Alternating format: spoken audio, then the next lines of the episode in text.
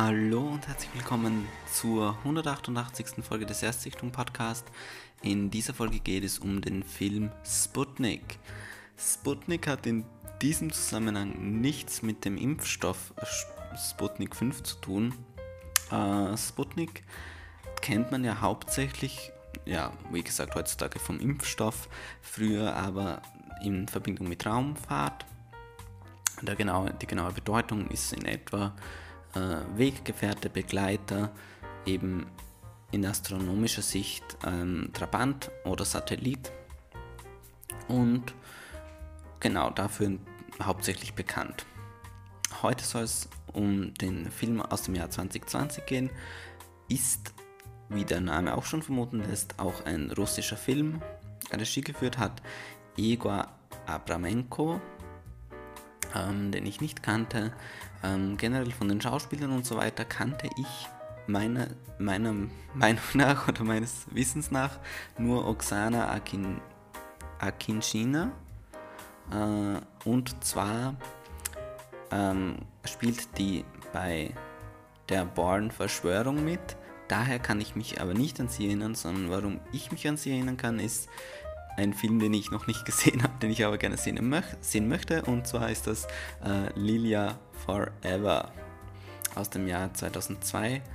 Aber da kann ich mir nicht dazu sagen, weil, wie gesagt, ähm, den habe ich jetzt noch nicht gesehen. Sie spielt aber auch bei dem ähm, russischen Tschernobyl-Film mit, der, naja, nicht wirklich gut sein soll, äh, der glaube ich, wirklich als Antwort auf diese HBO-Serie gekommen ist, die grandios war. Aber der russische Film soll es anscheinend nicht sein. Aber da, keine Ahnung, sage ich jetzt auch nichts dazu, weil ich da keine Ahnung habe.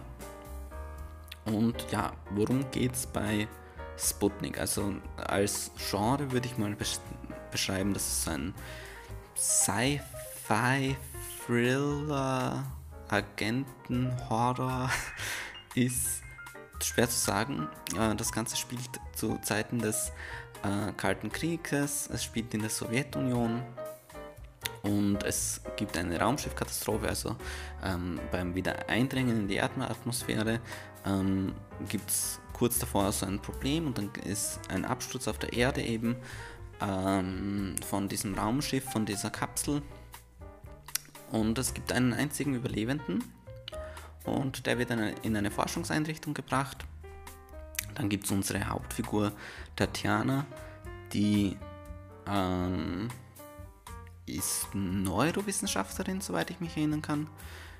Apropos, soweit ich mich erinnern kann, diese Folge ist keine, oh, damals vor sechs Monaten habe ich einen Film gesehen, sondern nein, den habe ich relativ aktuell gesehen.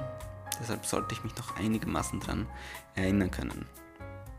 Und dann ist es so, dass ähm, ja, die wird halt beim Gerichtsprozess, also sie muss vorsprechen beim Gerichtsprozess und äh, der Grund, warum sie angeklagt ist, ist auch der gleiche Grund, warum ein Offizier, ähm, Colonel, auf sie aufmerksam wird und warum er sie gerne ähm, dabei hätte bei diesem, ja, wie sagt man, bei dieser Operation halt und sie weiß aber nicht so richtig, worum geht es da. Und dann befragt sie halt erstmal diesen Astronauten und stellt halt fest, ja, der hat ähm, hier posttraumatische Belastungsstörung und will eigentlich schon wieder gehen. Ist das Ganze mit, mit diesen Geheimagenten, könnte man sagen, ähm, das ist ja alles wirklich unangenehm und sie denkt sich, ja, was soll ich hier und, und keine Ahnung, und sie, sie will eigentlich gar nicht dort sein.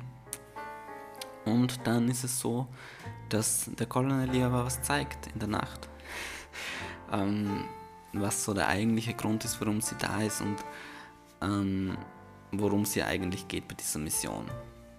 Und was das ist, dazu müsst ihr den Film selbst anschauen. ähm, weil ich finde wirklich, dass es ähm, so ein Film ist, wo man sehr, sehr wenig wissen sollte. Und ich finde die Idee eigentlich ganz cool. Ich finde es cool, wie der Film erzählt wurde. Also, ähm, weil er einfach jetzt nicht extrem ganz, ganz was anderes ist, aber er weicht schon von dieser normalen Hollywood-Norm ab, von dieser Hollywood-Form ähm, die Erzählgeschwindigkeit, die Erzählreihenfolge, die Erzählweise an sich ist einfach anders, klar, anderer Kulturkreis, ähm, andere Art zu erzählen ein bisschen und das finde ich schon sehr, sehr spannend. Der Film schaut sehr, sehr gut aus, finde ich schon, dass er eine gewisse Wertigkeit an den Tag legt. Ähm, er ist teilweise sehr, sehr dunkel, das könnte ich noch anmerken. Aber naja, ich habe den auf Deutsch, nein, auf Englisch mit, ähm, ach, ich komme durcheinander, auf Russisch mit englischen Untertiteln gesehen, was auch in Ordnung war. Er zieht sich so ein bisschen, er hat schon so krasse Längen drin, ähm, beziehungsweise dieses Suspense hat mich manchmal nicht so hundertprozentig erreicht, wodurch ich auch ganz kurz mal eingenervt bin zwischendurch. Der Film dauert in etwa zwei Stunden. Ähm, ich würde ihn trotzdem weiterempfehlen. Also es ist ein Mainstream-Film anderer Art und das finde ich wirklich interessant, finde ich cool, dass solche Filme auch zu uns kommen. Den Film gibt es auch in Österreich und Deutschland überall zu leihen, auf DVD zu kaufen und so weiter.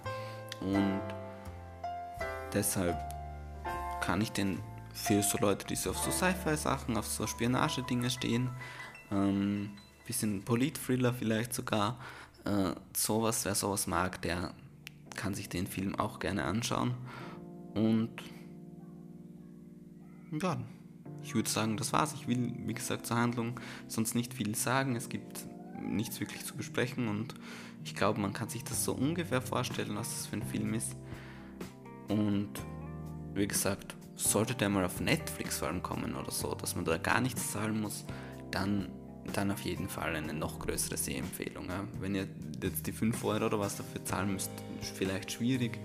Ähm, wenn der mal in Aktion ist oder wenn der auf Netflix kommt, dann ähm, ist auf jeden Fall mal ein Blick wert und wie gesagt, einfach ein bisschen anderes Kino.